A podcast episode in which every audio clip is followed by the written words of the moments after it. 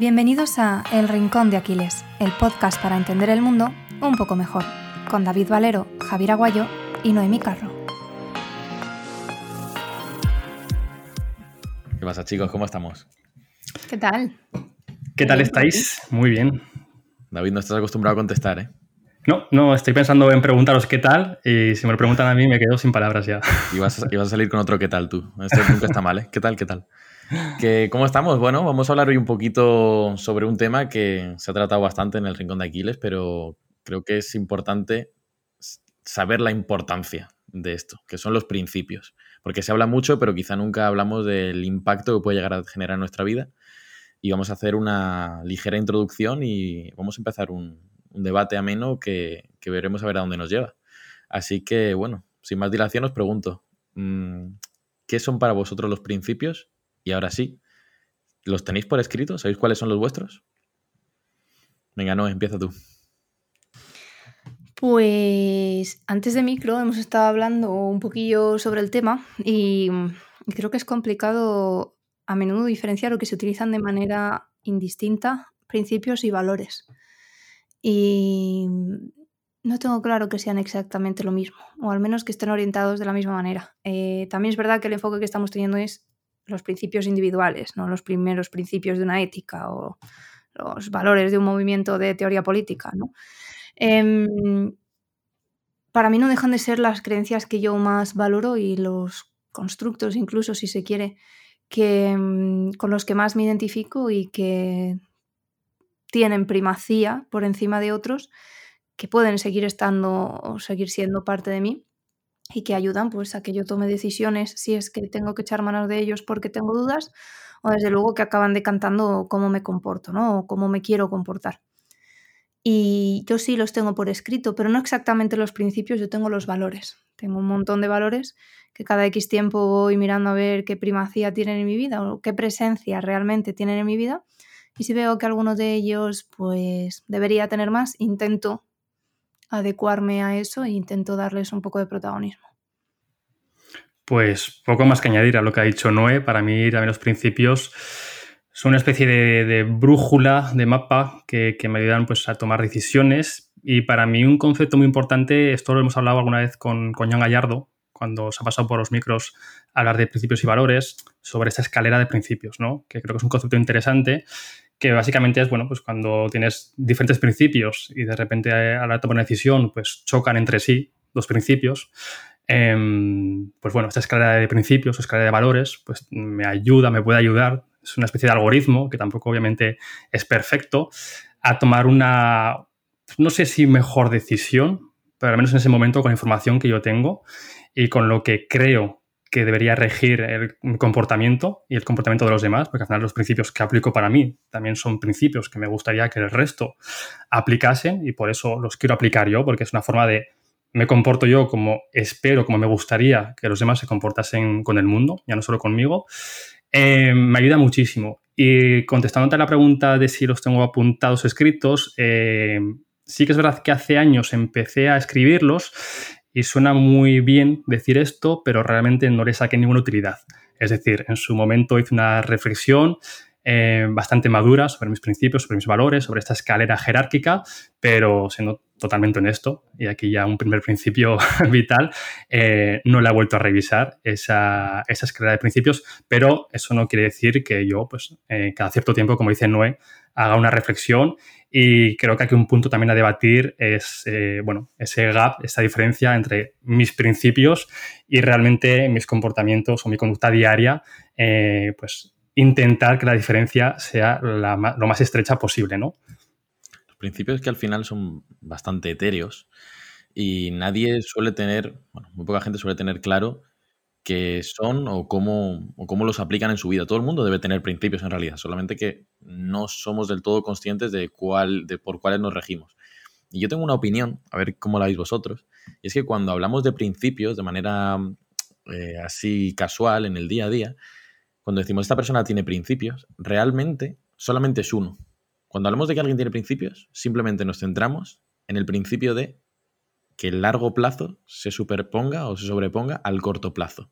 Es decir, de lo que podría también ser mm, retrasar o postergar el placer.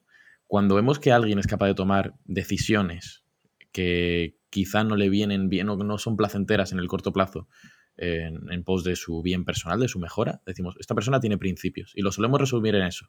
No sé cómo lo veis vosotros.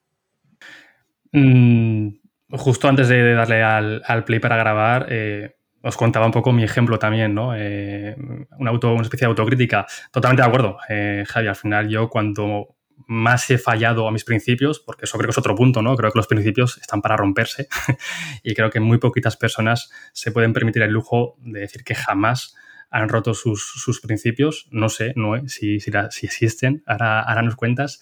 Pero yo desde luego, claro que, he roto mis principios. Eh, no me siento ni mucho menos orgulloso. Creo que cada vez que rompo unos principios, pues bueno, es, un aprendizaje que me llevo. Pero, pero, cuando los he roto, Javier, ha sido precisamente cuando yo pues, eh, me he sentido más débil y, he priorizado ese corto plazo, ese, ese estímulo eh, instantáneo, ese deseo a largo plazo. ¿no? Y creo que ahí es el, un punto muy importante a la hora de, pues, mantenerte fiel a tus principios o, romperlos, ¿no? Noé.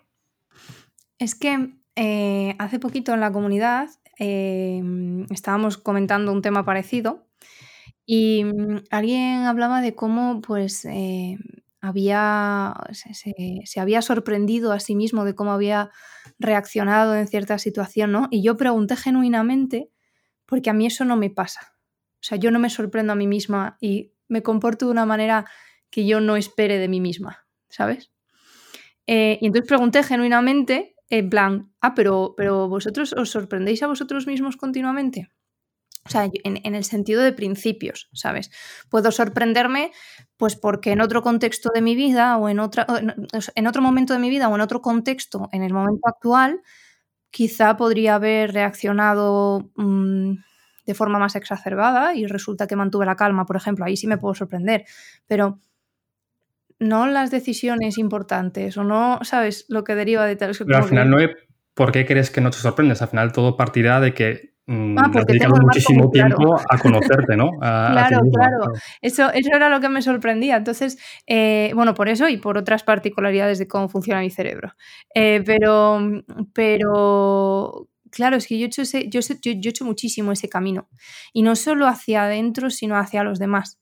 O sea, em, creo que una de las razones por las que me dedico a lo que me dedico profesionalmente es porque a mí se me da muy bien entender las motivaciones de la gente. Claro, eso cuando quieres vender, pues chachipiruli, ¿no? Porque sabes por qué toma decisiones y puedes... Eh, iba a facilitar que, que, tomen la decisión de compra. Pero mm, pero eso que, que a mí es una cuestión natural y, no puedo desligar de mí misma y que es, y forma parte de un talento, la hiperempatía en ese sentido, con sus caras B también que las tiene, pues, pues me llama mucho la atención y me, me, resulta muy contraintuitivo cuando me encuentro gente que es así. Y lo que descubrí en esa conversación fue que la mayor parte de la gente sí se sorprende a sí misma.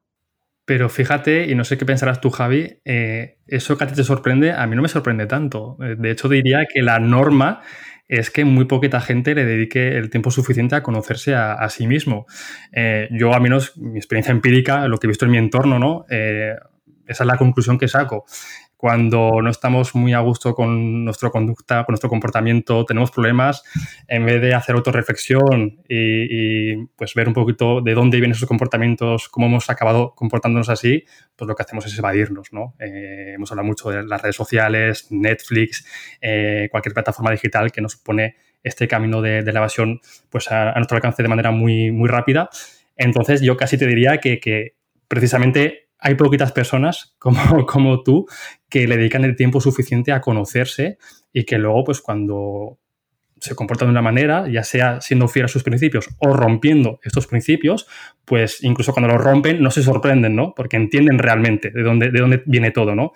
A mí eso me ha pasado. Yo cuando he roto mis principios, siendo honesto conmigo mismo, yo sabía de dónde venía todo, ¿no? Y al final suele ser, pues, como un vaso con agua, ¿no? Que, que cuando rompes el principio es, una última gota que ha colmado el vaso, pero lo más probable es que esa última conducta que ha hecho que tú rompas un principio vital para ti venga de muchos años atrás que se han ido acumulando gotas y gotas y gotas. Y creo que pues, reflexionar y conocerte a ti mismo pues, hace que al menos ese puzzle tenga, tenga sentido, lo puedas encajar las piezas fácilmente y bueno, pues para la próxima vez intentar hacerlo un poquito mejor, que es lo único que depende de nosotros. Dos, dos ideas interesantes que, que, creo que merecen comentario. La primera es que lo que yo creo en lo que tú planteas y en lo que yo experimento de forma 100% subjetiva es que mi reflexión siempre va antes de la acción. Entonces, no es que ex post yo veo y digo, hostia, pues tal, eh, por supuesto que ha habido ocasiones en las que he dicho que me hubiera gustado eh, hacer otra cosa. Con la información que obtenía al final, pues me he dado cuenta de que no era lo más acertado. O sea, que, no se malinterprete en plan que yo aquí estoy tocada por la mano de Dios y no cometo errores, ¿sabes? Muy al contrario. Eh, mm, y, es lo que me sorprende, o sea, solo como comentario. Lo otro que decías es que, mm, tío, los principios son pocos pero los principios entran en conflicto entre sí. Entonces, cuando ocurren cosas como la que tú estabas poniendo de ejemplo, ocurre porque hay principios que entran en conflicto y entonces uno se superpone a otro. Ocurre porque hay cosas que no son los que definiríamos como principios propios y de los que nos enorgulleceríamos, que sí que son creencias bastante importantes para nosotros, o cosas que modulan nuestro comportamiento y que se superponen o es simplemente que aquello que eran principios en un momento dado dejan de serlo y dan paso a otros.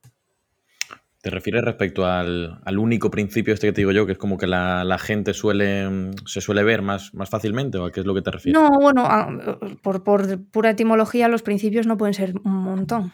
Deben ser los primeros, ¿no? Deben ser las cuatro o cinco cosas que dirías que te identifican. Exacto, yo creo que es que este que he dicho yo es como el más sencillo de ver. Luego es que al final tenemos otro tipo de principios y están más focalizados pues hacia uno mismo. Por ejemplo, tú estabas hablando del autoconocimiento antes, ¿no? Entiendo que... Porque yo te estaba dejando hablar porque tampoco había entendido muy bien si era respecto al autoconocimiento o que hubiese una gran coherencia entre los principios y las acciones. Quizá era más esto segundo, ¿verdad? Claro, entonces eso puede ser, digamos, un, principio muy propio hacia la persona. Luego puede haber principios relacionales, que yo, por ejemplo, sí que los tengo bastante claros, del tipo, eh, mis amigos, ¿cómo tienen que ser? O sea, si yo ya te veo cojear de un, de un pie, ¿por qué sé que no te vas a llevar bien conmigo? Eso al final son principios, porque yo tengo dos cosas muy claras, no más. Y al final, en cuanto las cumples, ya luego me puedes caer mejor o peor, pero ya, nos vamos a, ya vamos a tener una similitud. Y luego, pues esos principios más genéricos que pueden valer para cualquier cosa y por tanto se ven muy fácilmente. Y es cuando caemos un poco en, el cliché de decir, esta persona tiene principios. Bueno, igual simplemente tiene uno, pero como es más fácil de ver, ok. Entonces iban, iban un poco más por ahí los tiros. Mm. Yo decía que el principio clave, ¿no? Que, lo has nombrado tú, Javi, es el de la coherencia, ¿no? Da igual qué principios tengas, que si eres coherente con esos principios, pues la gente, ¿no? Te, va a ver como una persona fiel, ¿no? Una persona, pues, eh, coherente a, su forma de entender la vida y que sus conductas, sus comportamientos, como decías tú, ¿no? Pues van a estar alineadas a, cómo entiende la vida. Em, hace muy poquito, además, Noé, tú sí que lo has escuchado también, eh, Alex Fidalgo, que, lo nombro mucho porque, bueno, es que me encanta su podcast y, ojalá se vuelva a pasar por estos micros. Em, entrevistó al doctor Iñaki, ¿cómo se apellidaba? Noé? Eh, no, me, no me acuerdo ahora el, el apellido. Eso es. Em, y hablaban, bueno, pues hablaban sobre narcisismo, hablaban sobre psicópatas y hablaban pues eh, sobre principios, ¿no? Y decía que solo el, había evidencia, ¿no? De que solo el 7-8% de la población eran personas con principios realmente inamovibles, ¿no? O sea, coherentes. Y hablaba, por ejemplo, pues de la política, casos de corrupción, ¿no? De que, pues, que todos tenemos principios hasta, ¿no? Que se nos pone delante un millón de euros, ¿no? En una, en una bolsa. Em, es decir, esto es como ser estoico con un plato de comida caliente todos los días, ¿no? Es muy fácil tener principios o decir que tienes principios cuando la vida, pues bueno, pues la inercia que sigue tu vida, pues es cómoda y sencilla, ¿no? Pero siempre se ha dicho, ¿no? Que para conocer a una persona de verdad, eh, hazle rica, ¿no? Eh, dale mucho dinero y verás realmente cómo es esa persona de verdad, cómo, cómo se comporta. ¿Qué pensáis? ¿Pensáis que esta estadística que del 8%, 7-8% creo que dijo, de personas que realmente eh, da igual lo que les ofrezcas, lo que les prometas, que van a ser fieles y van a ser coherentes, como decías Javi, a sus principios. ¿Es así? ¿Lo sentís así en vuestro entorno? Porque él dijo que realmente, eh, bueno, hablaba todo también lo relacionaba con psicópatas, ¿no? Que realmente los psicópatas de verdad eh, no son esas personas que pensamos que han asesinado a sus hijas o que han hecho, han cometido genocidios, personas como Adolf Hitler, no, no. Hablamos de políticos, hablamos de directores de ONGs, hablamos de personas que están en nuestro entorno más cercano y que realmente pues, eh, son muy fáciles de corromper. Eh, creo que hablando desde España, pues estamos los tres ya cansados de escuchar casos de corrupción, que no deja de ser otra cosa que personas que han faltado a sus principios. Y a mí siempre me ha hecho gracia cómo desde, vamos a decir, desde abajo, ¿no? Nos hemos echado siempre las manos a la cabeza eh, y hemos criticado la clase política cuando nos cuesta ser honestos con nosotros mismos como sociedad y al final lo que vemos ahí es un reflejo de la sociedad, ¿no? O sea, mm, la corrupción no solo ocurre en la clase política, la corrupción esto es una opinión, ahora me decís si, si, también lo pensáis o lo veis igual, ocurre creo que en, que en, toda la sociedad, ¿no? Lo que pasa es que las cantidades en este caso, de dinero, por ejemplo, pues bueno, pues hace que una una acción corrupta sea noticia o no sea noticia. Pero yo en mi entorno, eh, desde que intentaba entrar a la piscina con 14 años haciendo pasar por 12 años, pues eso ya al final es una forma de, corromperte, ¿no? Obviamente en mucha menor medida que, robar de las arcas públicas, pero la acción ¿no? es, es la misma. ¿Cómo, ¿Cómo, lo ves, Noé? Y solo por dimensionar un poco la escala del asunto. Eh, desde el deberías declarar mm, a Hacienda la paga de tu abuela porque en realidad estás eh, cometiendo un delito contra Hacienda cuando no la declaras. Y em, a mí cualquier excusa me vale y entonces le pego un tiro al que tengo delante si me vas a dar dinero. Hay muchos huecos, ¿vale? Eh, eso que estabas comentando, que además de lo que habla Iñaki Piñuel, son los experimentos de Milgram, que no, no ponían en tela de juicio el, poder de los principios de la gente, exactamente. decían a la gente que infringieran un dolor extraordinario al sujeto solo por orden de quien llevaba una bata allí en la habitación, em, sin premio. Es decir, yo te digo tal y en el momento en el que ocurra esto tienes que hacer esto. Y la gente lo hacía. Evidentemente, quien estaba al otro lado era un actor preparado para simular esas descargas eléctricas y, algunos llegaban a, un nivel en el que, bueno, pues eh, podían ser letales, ¿no? El nivel de la dosis supuesta, pues podría ser letal y no había ningún problema. Y descubrió Milgram que solamente el 8%, creo que era el dato, o el 6%, una cosa así, se resentían. Y eso se, se hizo para estudiar el poder de la autoridad. Y el poder de la autoridad me parece súper interesante porque entronca muy bien con lo que estudió Hannah Arendt cuando cubrió el juicio de Eichmann en Jerusalén Em, para New Yorker, si no me equivoco. De ahí salió toda su teoría de la banalidad del mal y de cómo los sujetos eh, corrientes, e incluso hasta mediocres, son en realidad un peligro para la sociedad cuando se les da un pretexto y un argumento para eh, cometer el mal. Lo que decía Eichmann, que era un general de las SS de Auschwitz, si no recuerdo mal, creo que era Auschwitz, em, era que él no tenía ningún tipo de Mm, arrepentimiento ni remordimiento porque él había estado cumpliendo órdenes.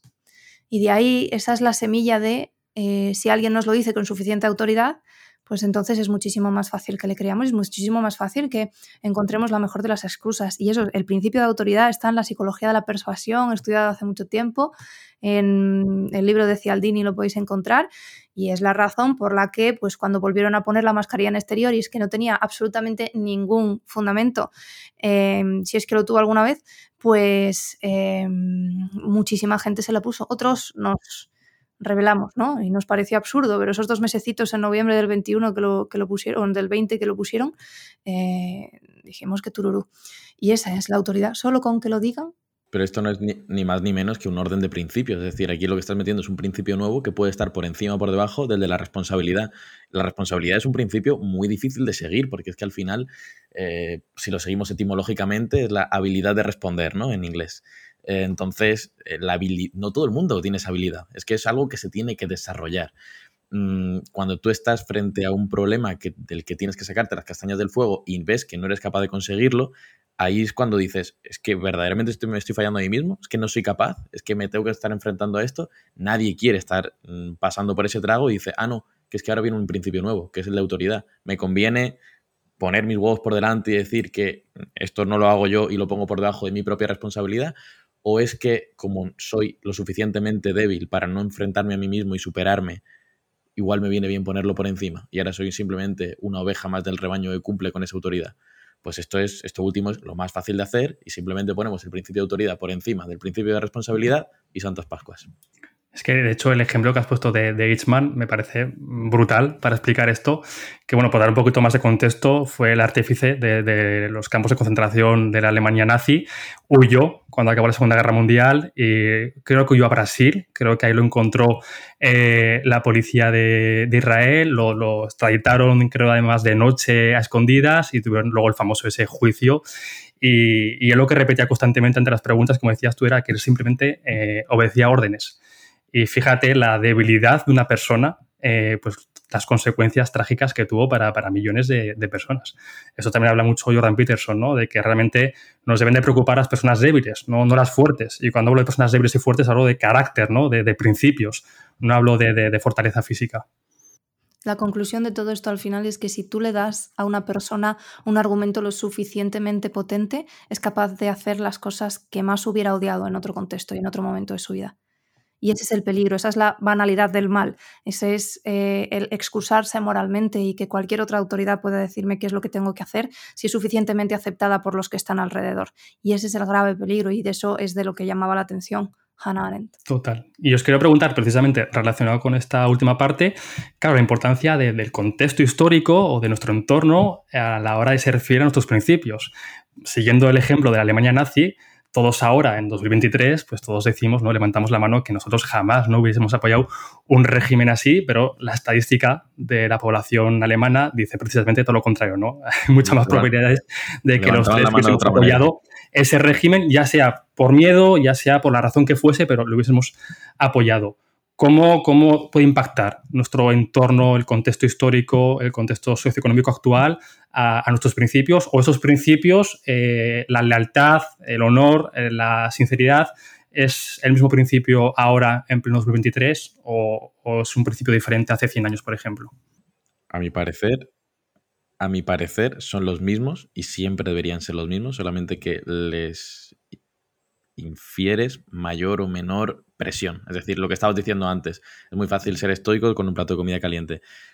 Pues lo de los principios va a funcionar así. Es decir, en un momento dado que los tiempos son X, pues igual es sencillo decir que tienes estos principios, pero cuando te toca estar en el bando nazi y tienes a los prisioneros delante de ti, pues igual es más jodido. Entonces, aquí estamos en, en ese ámbito de los principios como guía de toma de decisiones, ¿no? O sea, ¿cómo, cómo, cómo nos sirven? ¿Cómo los podemos utilizar en, las decisiones? Porque al final siempre nos vamos a encontrar con dilemas morales que según el contexto van a ser más o, más fáciles o más difíciles de seguir. Pero a mi parecer, si los principios son todos los que hemos estado diciendo hasta ahora, cosas tan genéricas que podrían ser atemporales, ¿por qué van a tener que cambiar? Si es que el problema de los principios y el problema de la moral en general es que no actúa ni existe al margen de la condición humana y al margen del instinto de supervivencia. Uno de los estudios que referencia Cialdini en la psicología de la persuasión, que está reeditado desde hace un par de años en castellano otra vez, es precisamente el que había una persona que estaba sola en la playa y le decía a la pareja de al lado que por favor le cuidase las cosas mientras se iba a bañar. Y estudiaban cómo reaccionaba la gente que estaba en la playa en función de si se lo pedía y esas personas decían sí, yo le echo un vistazo y no se lo pedían. Cuando la gente, esto es el principio de compromiso, ¿eh? cuando la gente sí que decía que le iba a echar un vistazo, era muchísimo más probable que fuera corriendo, que se involucrara en la situación después, aunque no le cogieran y todas esas cosas. Y sin embargo, si no era así, se lavaban las manos. Solo por ese pequeño mecanismo de compromiso que había en, oye, porfa, ¿me haces esto? ¿Sabes? Y todos, sin conocer a absolutamente nadie, o sea, sin que haya ninguna simpatía específica, más que por la situación que está viviendo esa persona, que te identifiques con que, jo, pobre, se tiene que ir a bañar solo, se va a dejar el móvil debajo de la toalla, ¿sabes? Eh, nos llevaba a comportarnos de esta manera. Y es que una cosa son los principios y otra cosa es la, condición humana. O sea, tú puedes decir un montón de cosas, pero por eso planteaba antes, ¿qué pasa cuando hay conflictos entre esos principios? ¿Sabes? ¿Qué pasa cuando em, tienes una pulsión que es contraria a tus principios? Y que, por ejemplo, porque mm, tienes, no sé, un capricho enorme con una persona y sin embargo tienes una eh, reacción, o sea, tienes una relación monógama con tu pareja, ¿no? Y, alguien se te cruza y te encaprichas. ¿Qué pasa cuando eso ocurre, ¿no? ¿Qué, puedes hacer con esa sensación que tienes? Eso, eso es lo que a mí me genera curiosidad. ¿Qué hacemos con los conflictos entre los principios? ¿Qué os parece si, invitamos a Nietzsche a, la conversación, que se una? Porque ya ha sacado la, moral a la palestra, que está obviamente pues, muy relacionada con los principios, porque hasta ahora los principios los estamos enfocando de una manera interna, ¿no? Nuestra. Pero los principios, igual que la moral, y creo que más en nuestros tiempos, pues como seres sociales que somos, pues nos gusta sacarlo también a la palestra y que todo el mundo conozca lo, lo buenos que somos, lo honestos que somos, lo sinceros que somos. Y yo os quiero preguntar precisamente por esa especie de disonancia que planteas, eh, Noé, otro concepto que es la hipocresía, de, esa moral que, nos gusta eh, que los demás perciban en nosotros, ¿no? Eh, somos seres de luz, somos seres de bien. podemos meternos, si queréis, ya y nos podemos embarrar y podemos hablar de diferentes movimientos sociales. Y Juan Soto cuando se pasó en, por este podcast hace unas semanas, hablaba precisamente de esto, ¿no? Eh, hablamos, no, no, quiero meterme aquí, pero bueno, creo que se entiende muy bien con este ejemplo. hablamos del feminismo, porque él pues, ha criticado mucho el, feminismo, eh, pero él ha criticado desde el punto de vista de superioridad moral, ¿no? De algunos, eh, algunos grupos que se, que se, definen a sí mismos como feministas y hablaba de los aliados feministas, ¿no? Estos grupos que tienen pues, una moral perfecta, ¿no? Son seres de luz y él, él bueno, pues tiene una, una perspectiva que decía que precisamente esos aliados feministas son los que más eh, muertos tiene el armario, ¿no? Em, yo estaba bastante de acuerdo con él. Creo que cuanta más necesidad, y esto no pasa en la moral, creo que pasa con todo, ¿no? Cuanto más necesidad tienes de señalar algo, famoso signaling, de ti, eh, probablemente sea porque tú mismo conoces esa carencia y necesitas suplir de alguna forma, ¿no? Y esta forma, pues cuando tú sabes que moralmente quizás no estás tan alineado como te gustaría estar con tus principios, pues necesitas señalarte, ¿no? De que eres muy buena persona. Para, para no eh, meter muchos temas al mismo tiempo, primero, eh, Noé, Javi, vuestra opinión sobre, sobre esto y continuamos. ¿Mi opinión sobre el feminismo? ¿Qué, pregunta es esa? Mi opinión sobre. Vamos a, reflexionar un poquito sobre, sobre el debate que planteaba de la hipocresía entre. Eh, pues todos tenemos unos principios eh, muy buenos, ¿no? Nadie te va a decir que su principio eh, moral es la mentira. ¿Vale? O es ser poco honesto, o es ser poco transparente, o es ser poco amigo de sus amigos todo el mundo va a decir, pues, pues vamos a repetir todos los 8 o 10 principios ¿no? que más, más hemos escuchado a lo largo de nuestra vida como, como un papagayo, ¿no? Pero una cosa es eso y otra cosa es realmente pues, lo que hemos venido hablando desde el principio. Cómo tú te comportas en tu día a día cuando nadie mira.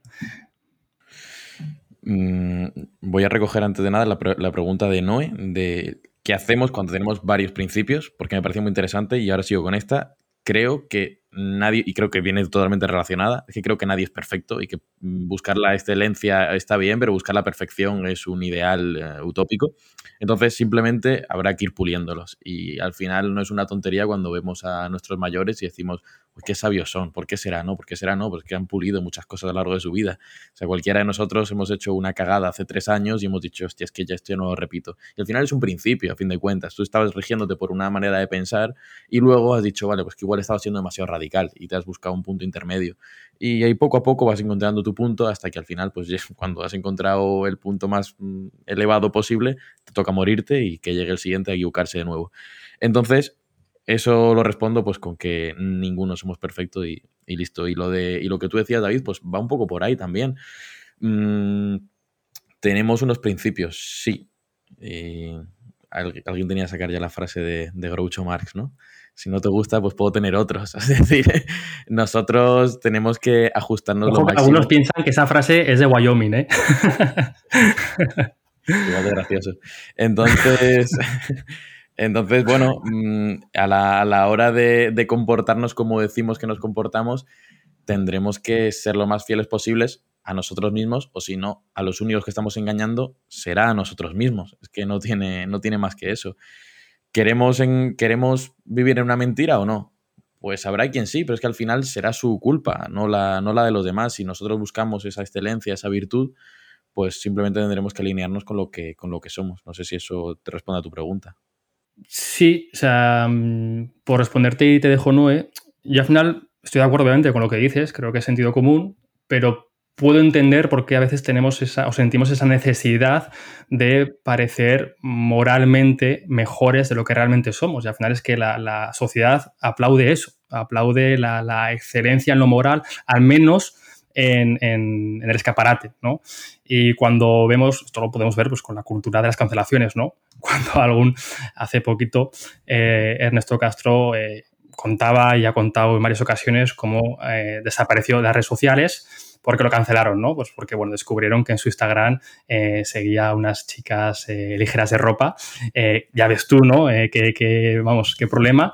entonces, claro, pero como él es un filósofo feminista, pues bueno, pues esa conducta era inapropiada, ¿no? Moralmente para estos aliados feministas, ¿no? Que tienen una, una moral muy poco laxa y decidieron cancelarle. Entonces, em, Estoy de acuerdo, ¿no? Como decís, que, intentamos ser perfectos cuando es que nuestra biología, obviamente, no, nos va a dejar es, mm, conseguir esa perfección moral que nos gustaría tener. Pero sí que puedo entender que a veces necesitemos, eh, pues eso, eh, mostrar que somos mejor de lo que somos realmente, porque es lo que se aplaude, es lo que se, lo que se valida en el grupo. Y cuando alguien comete un error, pues eh, enseguida todos eh, pues vamos o, van a atacarle y a destruirle, ¿no? Y porque también nos hace sentir mejor. Eh, la crítica, ya sabéis que siempre se ha dicho que en España, en otros países no lo sé, es el deporte nacional porque, bueno, pues nos, nos eleva, ¿no? Sobre la persona a la que criticamos, nos hace sentir moralmente superiores, moralmente mejores.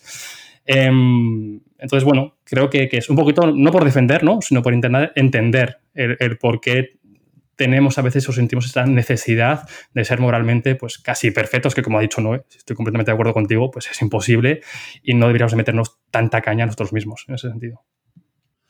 Yo es que creo que hay una diferencia bastante importante entre eh, la contradicción ¿no?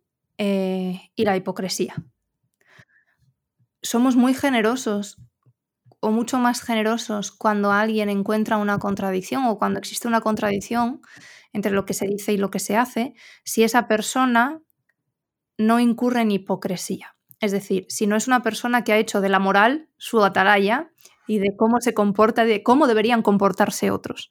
Entonces, yo voy diciendo a la fulanito que tengo ahí enfrente que debería comportarse así y no sé qué y no sé cuál, y luego se descubre que le voy tirando por DM de Twitter bif a no sé quién, ya no sé cuál, o mando foto, bueno, no, que no censuras, o cosas de esas, ¿sabes? Eh, pues, pues claro, eh, lo que no perdona la sociedad ahí eh, no es la contradicción, es la hipocresía, es que tú has estado, o sea, ¿dónde vas tú que encima estabas diciendo, ¿no? Y, a mí esa distinción me parece muy interesante. Esto de lo que hablas de que ahora se, se, se premia a quien es moralmente limpio, en, sociedad y tal, tiene mucho que ver con el momento y el contexto en el que estamos viendo ahora, postmoderno totalmente, con, si quieres, incluso hasta lo que algunos califican de woke, que ahí eso, eso es un cajón desastre enorme, ¿no? Y, por aquello que dice también, yo creo, eh, José Carlos Ruiz, creo que es, em, el filósofo, de que hemos convertido en nuestra privacidad o nuestra vida privada, con aquello incluso también de que lo personal es político, ¿no? En algo que está, que está expuesto, que se debe exponer y que debe estar a ojos de todos los demás. Y yo creo que tiene mucho que ver con eso también. Que, que ese es el contexto en el que estamos viviendo ahora. Si compras según situaciones, ¿no? Em, yo intento personalmente salirme muchísimo de él, o sea, yo no intento no enjuiciar, tampoco permito que me enjuicien, eh, o, no les doy pábulos si ocurre, porque no puedo controlar lo que otra persona hace, ¿no? Pero me resulta muy interesante cómo es en el marco en el que nos estamos moviendo, en el que al final la religión y cómo ordenamos nosotros la vida en esta sociedad es ahora mismo en función de esa serie de creencias de cómo deberías comportarte realmente y si no, pues te cancelo y si no, pues todas esas cosas. Yo creo que la distinción, contradicción, hipocresía es bastante pertinente aquí, que lo que más se penaliza socialmente es eso. Creo que el, tema de la cancelación en el episodio de la importancia de los principios es un temazo. O me parece un temazo porque, por ejemplo, yo cuando empezó a surgir esta cultura de la cancelación que se dice ahora, estaba completamente en contra porque yo veía que era un problema del sistema, es decir, ¿quién eres tú para cancelar a quién? Es decir, cada uno puede hacer con su vida lo que quiera y la sociedad pues debería dejarle pasar a cada uno pues lo que sea. Pero mm, me ha gustado lo de, es decir, ya llevo un tiempo en el que me gusta la, cancelación como eh, método de educación social y, nunca lo había pensado como lo acaba de decir Noemí, ¿no? Como que es un producto de la hipocresía. Es decir, ¿a quién cancelan? ¿A Frank Cuesta, Fran de la Jungla, o a Paul Grange? Pues cancelan a Paul Grange, porque el producto que te ha vendido es algo muy diferente. Probablemente Fran de la Jungla mm, haya dicho mil barbaridades, pero es que va de frente, es que te va a decir, es que me da igual, es que yo soy así y te lo vendo así. Pero si tú eres una persona que está vendiendo eh, tolerancia al 100% y que eres una persona completamente limpia y que estás mm, alineado con unos valores sociales mm, muy concretos, con una agenda de un año concreto de aquí a 8 o 7 muy concretos, pues al final tienes que, tienes que seguirlo y cuando te sales de ahí va a haber alguien por detrás que te va a decir, oye, es que esto no es lo que tú dijiste, es que estás siendo un hipócrita. Y ahí es cuando tú dirás, ah, vale, o cambio mi discurso o vengo después llorando y pidiendo perdón porque es que en verdad yo no soy así, os, eh, fue un patinazo, un patinaje que hice y en realidad soy de otra manera y a partir de ahora, como me vuelven a pillar, pues me meten en la cárcel.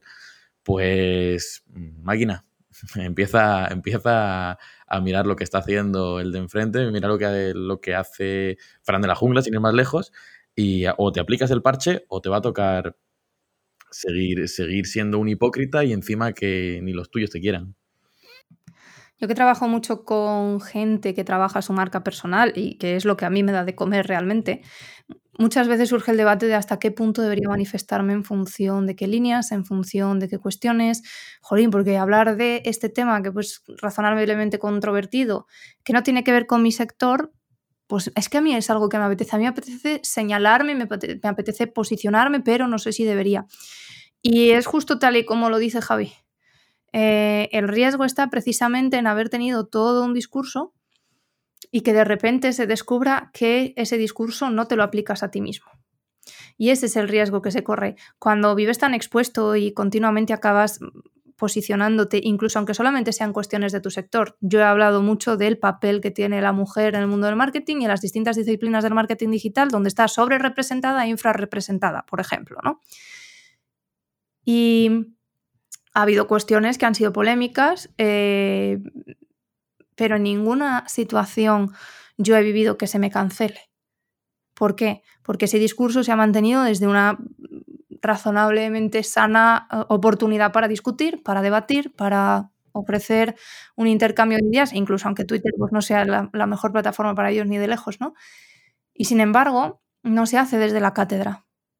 Si tú hablas y dices que solo vas a contratar al 50% de mujeres o que no sé qué, no sé y se descubre que en tu empresa estás em, acosando aparte de tu plantilla, pues buena suerte, porque vas a flipar y con toda la razón. Igual que si se descubre que eres una marca tope de sostenible, pero luego resulta que las cuestiones de género, mm, eh, eso ya si quieres lo tratamos en otro momento, ¿no? Y no me preocupo de que en realidad en según qué situaciones pues estoy dejando fuera al 50% de la población o que, bueno, directamente em, en mi forma de interactuar como marca dejo por norma fuera a interlocutores femeninas. Y eso lo veo yo así de veces. ¿eh? Mira, Noé, si, si, bueno, ¿qué te voy a contar a ti? Que tú lo sabes perfectamente, las empresas que me encuentro yo, que me enseñan sus principios, su visión, sus valores, sus normas, y en cuanto llevo trabajando con ella dos, tres semanas, pues ya te das cuenta de la enorme disonancia cognitiva que tienen y que al final, pues, pues bueno, que un papel no convierte los principios en, en realidad. Eh, los secretos, no sé si sabes de dónde vienen. Al final, un secreto eh, parte de una desalinación con un principio vital, ¿no? decir, oye, no quiero contar esto porque no me siento totalmente cómodo y no está totalmente alineado lo que he hecho, este comportamiento con un principio, ¿no? Em, hay mucha evidencia, hay bastantes estudios de que, evidencia, ¿no? Hay estudios de que, bueno, pues tenemos una media de unos 13 secretos, ¿no? Que guardamos a lo largo de nuestra vida. Es decir, como mínimo hay 13 conductas a lo largo de nuestra vida que no estamos del todo mm, orgullosos de ellas y que por eso, uno de los motivos, los secretos tienen muchos más factores, pero uno de ellos es que no estamos del todo orgullosos para mostrarlos al, contarlos al mundo.